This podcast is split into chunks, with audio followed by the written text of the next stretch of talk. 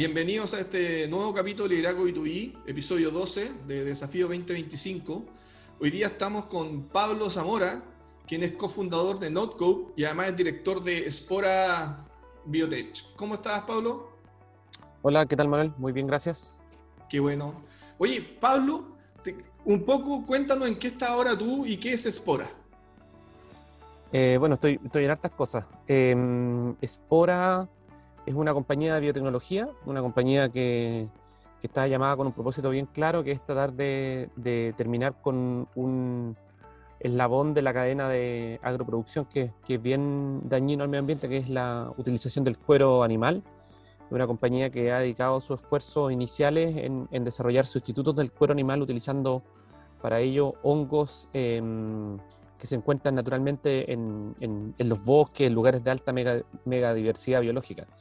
Em, eh, actualmente soy director estratégico de la compañía, soy inversionista y dentro de las otras cosas que estoy haciendo es que eh, estoy siendo inversionista ángel de una serie de, proyectos en Chile afuera, estoy sentado en algunos directorios de, de y centros tecnológicos y además estoy de advisor de, de advisor de Notco actualmente como, como, como senior uh, scientific advisor de la compañía, de la, de la compañía que fundé.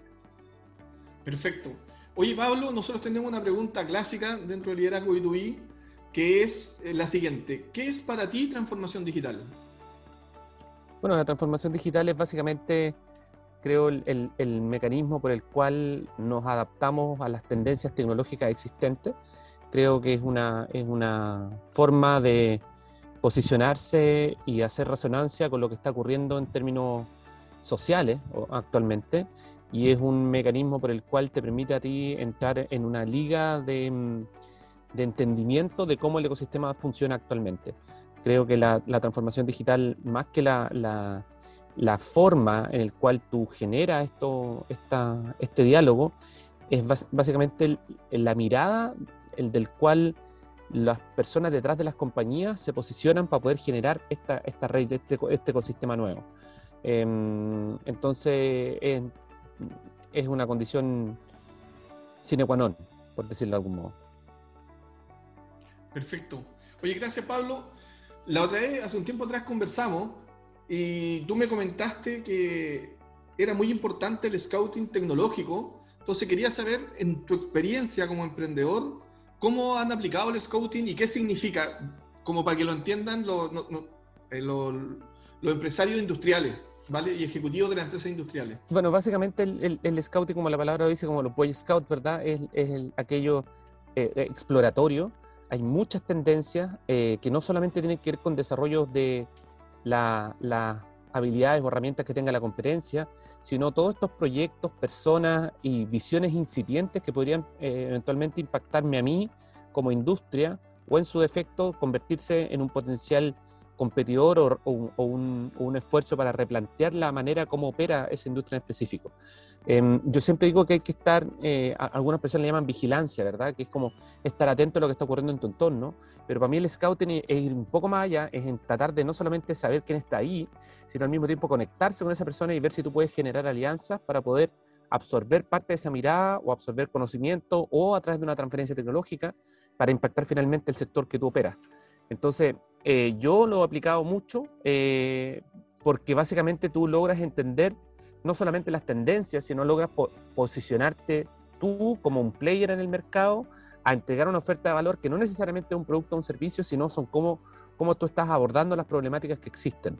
Entonces, este scouting es como una, una, manera sistemática de relacionarte con el entorno, aprender del entorno, entender las tendencias y al mismo tiempo ponerla a disposición de tu industria cuando tú no eres capaz de desarrollarla por ti mismo. Perfecto. Oye, ¿tú tienes conocimiento de empresas chilenas o latinoamericanas que tengan un buen departamento, que ejecuten scouting o vigilancia tecnológica? Sí, bueno, la gran, mayoría de, las empresas de base científica tecnológica, creo que el scouting es parte, es parte de la columna vertebral de los departamentos de investigación y desarrollo y los departamentos tecnológicos propiamente tal. Muchas veces recae esto no en funciones o en un departamento en particular, sino en las competencias que tienen las personas que están liderando los, la, los outreach, o sea, están, están liderando más bien la, la, línea de fuego de los desarrollos tecnológicos de las compañías. Entonces tú para poder conocer el estado del arte necesitas hacer scouting. Tú para poder desarrollar nuevas aplicaciones necesitas hacer scouting. Entonces las personas que están en la frontera del conocimiento, sobre todo si son compañías que generan conocimiento propio, que es lo que a mí me gusta y lo que me apasiona, ¿no? Estar ocupando conocimiento ajeno y adaptarme a, a las malas prácticas eh, externas para poder rentar, sino tratar de reinventar los procesos. Eso es algo inherente a ciertos perfiles profesionales que los van a, lo van a utilizar como una herramienta para estar justamente en, en, la cresta de la ola, en el tope de la línea, ¿verdad? Con todo esta, todos estos quehaceres que existen en el entorno de la compañía y en el entorno del conocimiento. Perfecto. Mira, a mí me parece súper interesante el scouting tecnológico porque gran parte de las personas que, que, siguen este programa, ¿cierto? Son directores o ejecutivos de empresas industriales. Eh, y están en un periodo, ¿cierto?, en que las empresas tienen que innovar, que tienen que transformarse, y creo que en este scouting tienen una oportunidad.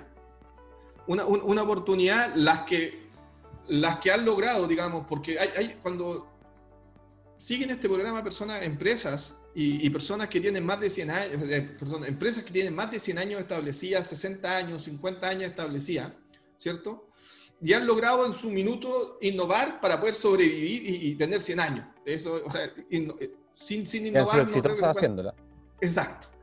El tema es que hoy en día el mundo está muy acelerado y, yo creo que requieren, digamos, este scouting tecnológico. Entonces yo ahí a, los ejecutivos les pido que pongan atención y, investiguen sobre esto. Otra, otra pregunta. Disculpa, eh, Manuel. Yo creo que una de las mejores formas para que una compañía eh, eh, consolidada, una, industria ya que tenga tracción eh, de décadas, ocupando un puesto importante del market share correspondiente a su industria. La mejor, bajo mi perspectiva, la mejor forma de innovar es siempre, siempre creando un departamento de investigación y desarrollo. Y que tú le des a las personas del departamento de investigación y desarrollo los desafíos que, que tiene tu, tu compañía y que ellos piensen sin sesgo, ¿verdad? Sin, sin pauta impuesta por los tecnócratas que han sido los, encargados de llevar esta compañía probablemente a esa estabilidad, eh, en, el buen sentido de la palabra, ¿verdad? personas que han estado en el quehacer de la compañía y han, han sido las, las miradas conservadoras que han permitido que la compañía llegue al punto de maduración que tiene hoy día cuando tú incorporas gente que viene con un mindset de, apertura, que necesita mirar su entorno, que necesita repensar una industria y que toma desafíos tecnológicos, que toma estas brechas tecnológicas, pero tiene la, visión propia de la compañía al ser un departamento de investigación y desarrollo e innovación, creo que ese es el motor para cualquier tipo de innovación real. Cuando tú tomas gente de otras, de otras áreas, eh, tomas eh, personas que tienen eh, que ver básicamente con otros quehaceres y los pones a resolver estas brechas, no tienen ni, ni, la formación académica ni la mirada para poder replantearse y reinventar parte de las soluciones. Entonces, por ejemplo, a mí me pasó particularmente, yo trabajé en, industria ah, fuera de Chile, donde yo trabajé en una empresa que tenía 75 mil empleados y no fue hasta que la compañía eh, permitió o, liberó fondos para hacer dos institutos de investigación avanzada, uno translacional, uno aplicado a, a productos y otro para repensar la industria, que la compañía no empezó a generar innovaciones disruptivas y se empezó a vincular con gente que realmente la podía ayudar. Porque cuando tú tienes una industria muy consolidada y tú no tienes las habilidades necesarias para poder resolver estos temas, primero tenés que contratar a las personas, ¿verdad? Y contratar un equipo de investigación, desarrollo e innovación. Y segundo, probablemente como el foco de tu empresa no es la investigación y el desarrollo, sino es la innovación y los productos o los servicios, son esas personas los catalizadores que le van a permitir relacionarse a esa compañía con centros tecnológicos de alta capacidad o con universidades prestigiosas que le van a permitir catalizar ciertos procesos que la compañía por sí misma no puede realizar. Entonces, Master Agreement entre una, entre una universidad, un centro tecnológico con, uno, con una empresa, eh, ejecutada por un departamento de investigación, desarrollo e innovación es el vehículo para mí natural para poder hacer innovaciones disruptivas dentro de una compañía. Pero si tú no quieres dedicar inversiones a contratar tu equipo de investigación, desarrollo e innovación, o eres timorato en la contratación y contrata pura gente junior, no va a nunca salir del problema. Si tú además no le das los grados de libertad a esas personas para poder resolver los problemas, tampoco vaya a resolver nada. Y si ellos no tienen la capacidad de vínculo con, con instituciones que sí tienen esa capacidad de infraestructura, de redes, de, reconocimiento internacional, tampoco va a ocurrir. Entonces, no basta con el scouting, decir, oye, seamos, eh, contratemos un, servicio o compremos un software para saber lo que existe afuera, sino tienes que generar una infraestructura dentro de tu compañía que permita que estos procesos finalmente ocurran y impacten la cadena productiva. Y por lo general, las compañías chilenas son muy timoratas en esto porque requiere una inversión y por lo general la gente le quiere poner cotas, le quiere poner em, eh, capas de complejidad al proceso de investigación y desarrollo y termina limitando las capacidades de la gente en términos cognitivos, científicos, y al mismo tiempo condicionan las actividades técnico-científicas a lo que ellos creen o conciben que es lo correcto. Entonces, como yo siempre digo, que es como contratar a un, escultor, ¿cachai? Brillante, milanés, y decirle, oye, quiero que me hagáis mesas, ¿cachai? Porque yo necesito a alguien que me haga las mesas. ¿Para qué te traís, ¿cachai? Alexis Sánchez a jugar a Deportes Melipilla si no tiene el espacio?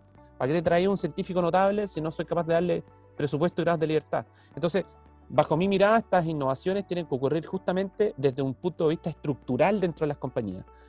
Y las compañías que están innovando no son compañías que, compran servicios, son compañías que toman la decisión de invertir y de tener un advisory, porque obviamente cuando tú tienes una estructura de científicos autorregulada, no necesariamente los científicos van a tener la mirada comercial en los primeros años, pero les ponen una estructura de gobernanza que hace que estos científicos orienten su desarrollo a lo que la compañía y el mercado requiere de ellos en ese momento. Disculpen que me extendí, pero en un fondo para poder dar una mirada más comprensiva respecto a cómo funciona el scouting dentro de estas estructuras de innovación interna. No, perfecto, Pablo. Yo creo que eso, eso es lo que buscamos con Liderazgo y que desde la experiencia construir, ¿cierto? un, nuevo mindset en las empresas industriales. Y, no solamente pensarlo desde el punto de vista académico, ¿cierto? O lo que es peor, marquetero. Sí, claro. Sino que verlo desde donde las cosas pasan. Oye, Pablo, ¿y cómo ves tú la visión que tiene el Venture Capital en, en Chile? Em, ¿En qué sentido? En el sentido de, los tickets de inversión, de, cómo se vinculan con el entorno, el, rol que tienen junto con los family.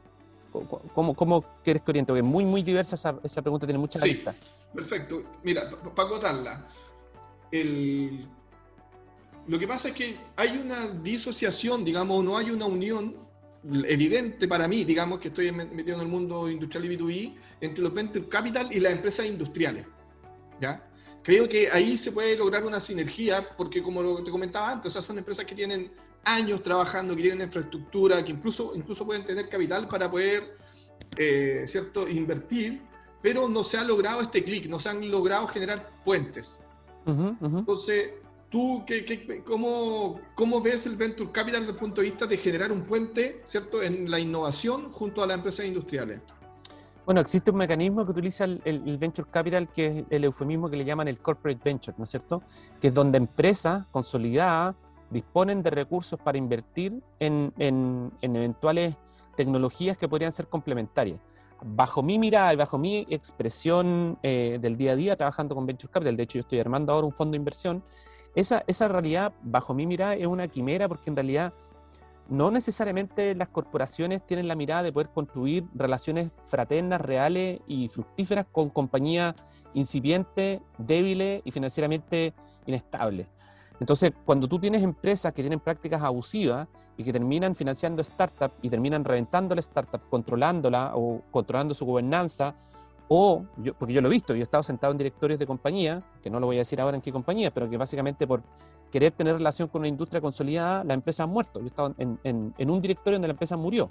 La gente fue desvinculada porque le dijimos, mira, en Chile lamentablemente las industrias consolidadas no tienen una mirada altruista. Eso es lo primero. No necesariamente la tienen. Algunas personas pueden tenerla, pero no todos la tienen. Y segundo, muchas de estas empresas consolidadas tienen una mirada de que cualquier otra alternativa incipiente al negocio, en vez de ser un potencial colaborador, va a terminar siendo un potencial competidor. Y como competidor, van a tratar de generar cualquier mecanismo para que tú no logres tener el éxito porque en el fondo podrías desafiar a la propia industria. Y yo, yo hice, hice eh, participé en, en Corporate en Estados Unidos y la relación fue lineal. O sea, yo mismo fundé una startup en California junto con otras tres personas recibimos fondos de la...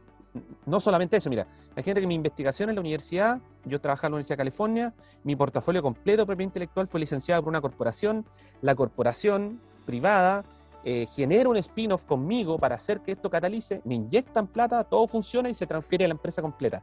Modelo perfecto, una, sin ningún tipo de, de malos entendidos, sin ningún tipo de, de, resquemores ni mezquindades, porque sabían que la empresa al licenciar en forma monopólica el 100% del portafolio, más uno de sus fundadores que sea el desarrollador de las tecnologías, todos ganaban, ¿cachai? Pero en Chile, cuando yo llegué, me, di cuenta que muchos de los amigos míos que eran emprendedores y que querían, eh, con, mucha, yo creo, mirada eh, naif, acercarse a estas grandes corporaciones, decirle, mira, tengo una innovación que te podría ayudar, básicamente se la licenciaron para nunca ver la luz, o sea, esas compañías nunca existieron, porque la tecnología la coaptaron y no la explotaron, o terminaron financiando compañías, eh, eh, haciendo sponsor research a esas compañías, y después como tenían el control monopólico del dinero, no permitieron que las investigaciones siguieran porque dependía de la compañía madre, de la compañía de la corporativa, que esta compañía siguiera desarrollando si tampoco ocurrió. Entonces creo que hay una, una cuestión cultural muy fuerte. Creo que los liderazgos de las compañías consolidadas en Chile no necesariamente tienen la resonancia con el mundo startup y el mundo del venture. Entonces, mientras esas, mientras esas generaciones o visiones no cambien y queramos nosotros a través de la incorporación del, corporate venture hacer un impacto positivo en el ecosistema y que todo el resto de las compañías pequeñas e incipientes crezcan y eventualmente me terminen desafiando, y si me terminan desafiando hago un M&A, ¿cachai? Em, pero si no quiero ir por esa vía, si no quiero ir por la vía de cortarle el, cortarle el flujo sanguíneo a las compañías pequeñas, que es lo que ocurrió ahora, de hecho yo por eso te digo, porque lo conozco desde adentro, eh, esta relación venture capital y empresa consolidada no va a ocurrir. Entonces, ¿es posible? Sí, es posible. está ocurriendo en otros, en otros mercados? Claramente. Probablemente hayan ejemplos en Chile que, lo estén haciendo correctamente, sí, pero efectivamente no hay, una, no hay un mecanismo o una un entendimiento cabal por parte de la industria consolidada de que esta estrategia de hacer venture desde la corporación es algo exitoso para todos. Oye, interesante lo que tú comentas y uno de los entrevistados que tuvimos acá fue Andrés Cooper, que fue uno de los fundadores de Chile Auto, una plataforma, digamos, que tiene más de 12, 14 años eh, y que en su minuto fue un cambio disruptivo en la forma en que las personas buscaban auto para poder comprar, ¿cierto? Y, y que los chilenos la conocemos muy bien él, comentaba precisamente esta disociación que hay entre la forma de pensar del emprendedor, el startup, y la empresa, incluso con los inversionistas en ese minuto, no hablaba con la empresa y con los inversionistas. Y que esa distinta forma de pensar, que finalmente era cultural, o sea, la cultura startup con la cultura empresarial, chocaban. Y, les costó mucho llegar a, conseguir un inversionista, ¿cierto? Hasta que, de hecho, el inversionista que tuvieron ya venía del mundo startup pero otros mm. inversionistas nunca lograron generar eh, acuerdos por una cuestión cultural. Entonces... Claro, es súper... Eh, yo creo que desde el momento que Chile Auto, em, que Cooper hizo su, su, emprendimiento hasta hoy día, las cosas han mejorado sustancialmente. Hay que reconocer eso. Hace 14 años atrás conseguir inversión en Chile, creo, yo no, no lo hice porque estaba fuera de Chile, pero, pero creo que debe haber sido mucho más difícil de lo que hoy día, porque no había estímulos de la Corfo, porque las family office no se metían al baile, todavía no miraban el atractivo de hacer venturing porque, lo, porque los corporate ventures básicamente no existían, porque el venture capital era una industria reincipiente. Me imagino yo hace 12 años estaba solo Aurus y Fen Ventures, no había nada más, y ahora hay un montón más. Entonces, eh, creo que sí hay que, yo creo que la mejor forma de que esto se destrabe, ¿verdad? Del punto de vista cultural, es generando track record, ¿verdad? Es generando ejemplos que permitan entregar certidumbre, ¿cachai? A que estos procesos son exitosos y son exitosos para todos. Entonces, cuando tú tienes una mirada mezquina, los negocios, bueno, negocio, la palabra dice, la negación del ocio, ¿verdad? Es utilizar tu tiempo en pos de tener renta, de tener revenue. Cuando tú miras, te, pones un paso atrás de esa mirada extractivista de cualquier relación que tú puedas generar con fin de generar renta, y tú esperas o tienes una mirada más, más llana respecto a que esto es sistémico y que el país va a salir de un montón de problemas que tiene cuando tengamos mirada sistémica, vamos a lograr tener una relación fraterna y franca entre startup, scale-up, entre scale-up y corporativa, entre corporativa y inversionista, pero hay que ceder en cierta medida, ¿verdad? Es no, muy distinto a lo que está ocurriendo hoy día en el país. Todos para poder llegar a este entendimiento vamos a tener que ceder en algún, en algún momento. Y si la gente no quiere ceder, si, los inversionistas no, no cambian su mindset de que quieren tener tasas de retorno en menos de tres años, cuando sabemos que una startup científica tecnológica se demora en promedio 6 a 10 años, no va a ocurrir y se les van a seguir pasando la oportunidad y van a seguir saliendo compañías que son exitosas afuera y que no, no lograron recabar ningún fondo en Chile porque los chilenos fueron egoístas, tímidos, timoratos y eh, con aversión al riesgo. Claro. es importante el, no ser tímido, digamos, y, tener coraje en esto también, ¿cierto? Audacia, sí, por supuesto. Oye, Pablo, mira, teníamos una pregunta que te queríamos hacer y era que si en Chile se comprende qué es Notecode. Em, yo, yo no sé si, bueno, cuando fundamos la compañía, yo creo que la gente entiende, en relación a Notco con los productos, ¿verdad? Eh, y bajo la mirada de los fundadores al menos, yo creo que comparte eh, esta mirada Matías y Karim, sobre todo Karim, que es la persona más tecnológica. Cuando nosotros pensamos en Notco, pensamos en, una especie de, engine, de motor de, tecnología, de ciencia y tecnología, que fuera capaz de generar métodos y aproximaciones científico-técnicas para poder resolver problemas a la industria. Y la expresión de esa, de esa capacidad intelectual, eh, con inteligencia humana, con inteligencia artificial, su manera de expresarse fue a través de productos que terminan la cuenta del mercado. Eso al, menos es mi mirada, ¿verdad? Y yo creo que, esa mirada hoy día, después de las inversiones grandes que ha tenido la compañía, del posicionamiento que tiene que ver con, con la consignación de la primera patente de AI, de, de, inteligencia artificial en comida, creo que está paulatinamente migrando hasta a, esa, a esa forma de mirar la compañía y no una compañía que estrictamente hace mayonesa ni hace leche porque en el fondo la gracia de, estas compañías es que son, desarrollan herramientas competitivas, er, desarrollan herramientas precompetitivas, ¿verdad? Que no son productos en sí mismos, son intangibles, que su expresión termina en un producto o en un servicio. Spora Biotech, que es lo que yo estoy haciendo ahora, es eh, exactamente igual, ¿verdad? Hay un, hay un motor de búsqueda, hay una estrategia experimental que te permite contar con una potencial diversidad de aplicaciones que está más allá del producto cuero propiamente tal, ¿verdad? Yo no es que ande buscando en la naturaleza un cuero de vaca, sino tú puedes desarrollar, un, por ejemplo, un biobanco y hacer mutaciones a tu biobanco para que desde el mismo biobanco y la misma tasa de mutaciones tú logres tener un cuero vaca, un cuero avestruz, un cuero para zapatos, un cuero para automóviles. ¿Te fijas? Entonces las competencias técnicas muchas veces de estas compañías están contenidas en el motor que hace que la compañía tenga valor y que se expresan a través de un mecanismo que es el producto tangible, adquirible y masivo. Perfecto. Oye, y cuando ustedes presentan, bueno, no sé, no tengo certeza si lo hicieron o no, pero ustedes, si hubiesen presentado a inversionistas chilenos Snow, ¿comprendían la proyección que tenía? ¿Comprendieron lo que ustedes querían hacer? Eh, yo creo que ahí, bajo mi mirada, esto es una mirada bien personal, no, no, no, voy a hablar a nombre de la compañía en ningún caso, pero mi mirada personal es que tuvieron dos problemas con los inversionistas. Efectivamente, sí le presentamos inversionistas chilenos. Uno era el problema de los timings ¿verdad? Y el problema de los timings es que muchos de los fondos que nos acercamos finalmente habían comprometido plata con la Corfo y, las compañías, las startups necesitan estos, estos bloom de, dinero para poder hacer los crecimientos rápidos.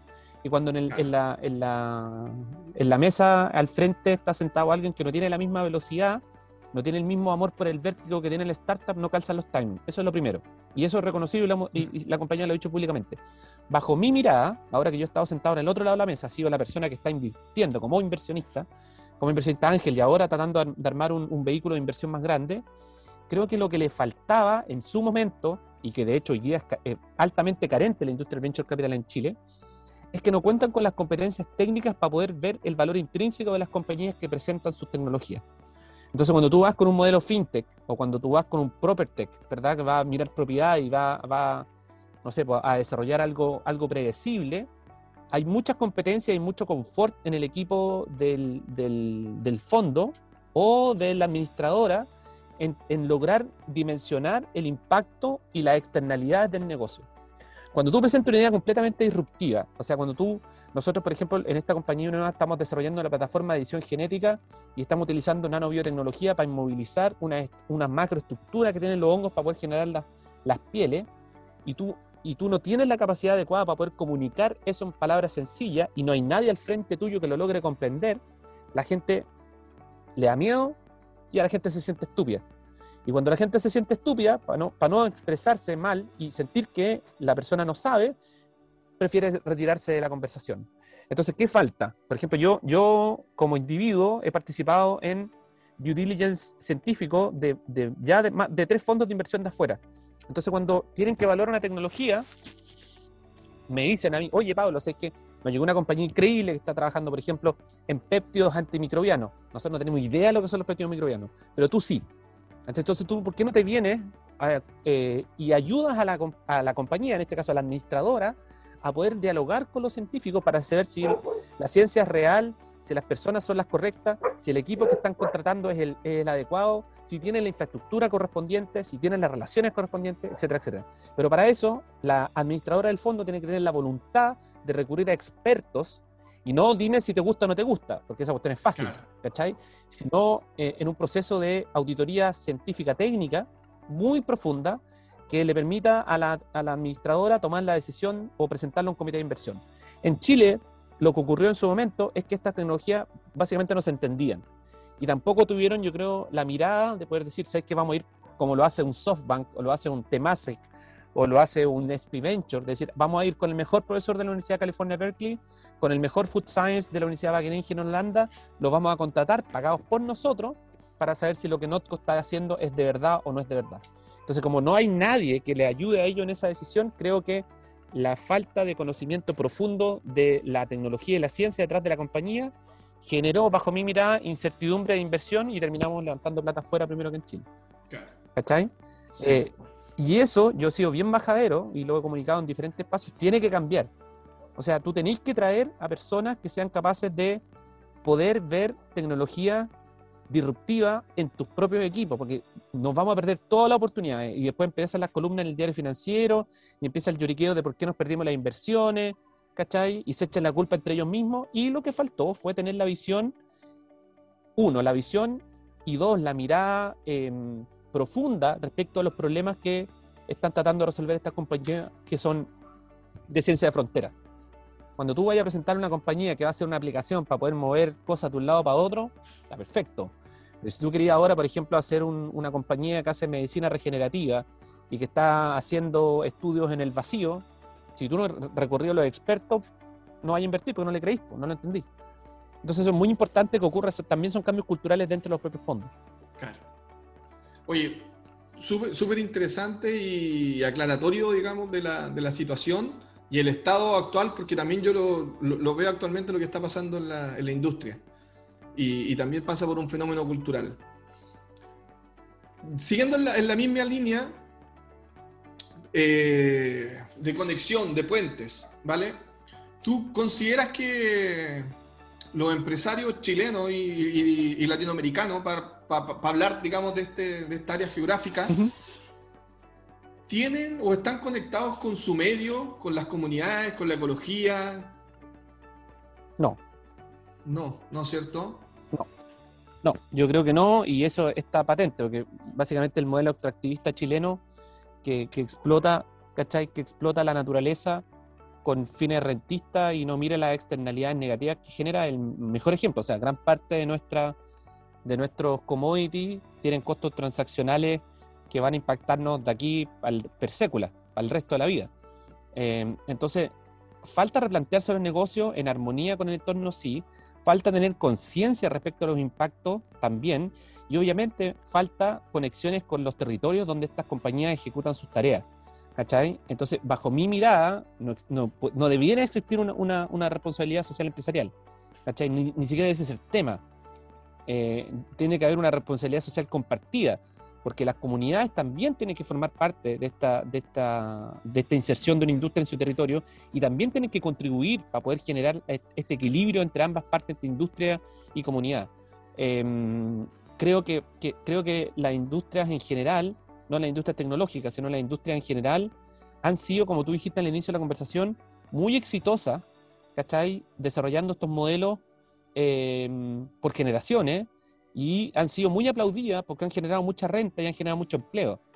Pero antes nosotros no contábamos con la data para poder mirar el impacto de muchas de las industrias.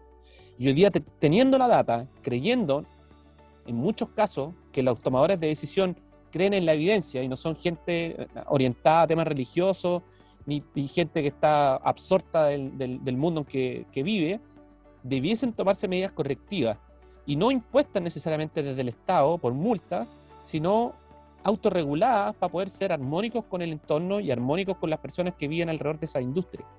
Entonces, de nuevo, yo creo que hay, una mirada altruista que no existe dentro de muchos de los tomadores de decisiones en esta industria, porque por su forma de mirar la vida, por los círculos en que se rodean, con los colegios en que estudiaron, nunca se relacionaron con el entorno.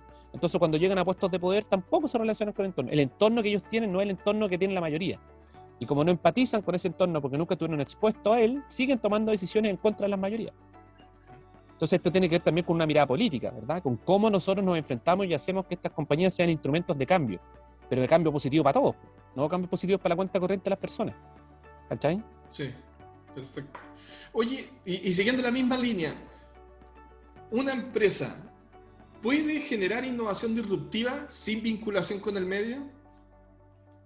Sí, claro, puede hacer innovaciones disruptivas tecnológicas. Sí, yo creo que el mejor el mejor termómetro para poder hacer estas innovaciones son, es el mercado propiamente tal, ¿verdad? Y si tú miráis el mercado como parte del medio, no podría hacerlo sin el medio, pero en el fondo podrían haber innovaciones, las innovaciones incrementales son, pueden hacerse en el vacío. Las innovaciones disruptivas va a depender necesariamente de los mecanismos que tenga la compañía para poder desarrollar estas propias innovaciones, con qué capacidad y materias primas cuenta, eh, cuáles son las capacidades intelectuales contenidas en los equipos que hacen la innovación disruptiva. Y obviamente esa innovación tiene que tener resonancia con, lo que el, con el quehacer de la compañía o en su defecto, si, si, hay, si hay un evento serendipity que ocurra, que la compañía tenga la capacidad de hacer un spin-off que atienda esta nueva estrategia para no atentar contra el core business de la compañía, pero sí tiene que tener resonancia con lo que está ocurriendo afuera.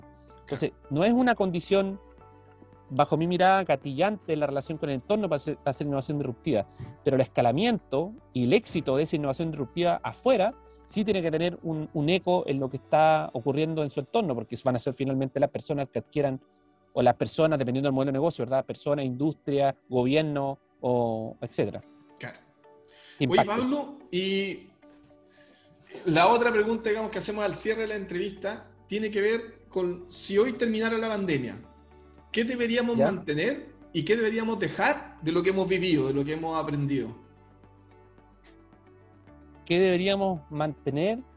Yo creo que, estas estructuras más livianas, yo creo que una respuesta que te han dado, te dan todo, que tiene que ver con, con cómo em, con cómo las personas terminan ejecutando gran parte de su tarea, dividir home office, que ya las estructuras pesadas no son tan importantes, que ¿cachai? la inversión en, en, en CAPEX, en industrias que no hacen eh, manufactura no es tan importante, no tenéis que tener el mejor escritorio, no tenéis que tener el mejor, ¿cachai? Eso es lo primero, es como cómo adecuamos nuestra vida a esto. Pero para mí lo más importante, yo creo que el mensaje más, más trascendental es que tenemos que creer en la evidencia. Hoy día hemos tomado decisiones, gran parte de los países, no todos, hay países bien obtusos, pero gran parte del mundo se ha movido en base a la data y en la evidencia empírica en números de casos, en estrategias de vacunación, todos hemos usado la data para tomar decisiones inteligentes para poder salir de esto. Muchas veces los tomadores de decisión, por más que haya data sobre la mesa y por más, más que haya evidencia empírica sobre la mesa, creen que su concepción de la realidad es más importante que la evidencia. Y eso es algo que tenemos que eliminar. ¿Cachai? Desde los, desde los políticos hasta las personas dentro de las compañías y, y las mismas personas que trabajan dentro de una estructura, porque esa es la única forma en que todos podamos, sin tener ningún tipo de sesgo, seguir lineamientos. ¿Cachai? Y yo creo que hoy día la pandemia lo que nos ha enseñado es a valorizar la ciencia, por un lado, pero por sobre todo a tomar decisiones basadas en evidencia empírica. Súper. Oye, buena, buena observación y claro, los datos han sido trascendentales y, y, creo que se ha profundizado, como tú dijiste, en la empresa también de esa experiencia y las que no los tienen, tienen que, o sea, los tienen, tienen que ver dónde están y, y tienen que hacerlo accesibles para poder empezar a, a trabajar de esta forma. Oye, Pablo, muchas gracias por tu tiempo. Eh, la verdad ha sido bastante eh, interesante, además profundizamos en temas que yo creo que son relevantes. Así que te agradezco y, te deseo una buena tarde. muchas gracias, Manuel. Vale. chao, Que estés bien. Vale, chao.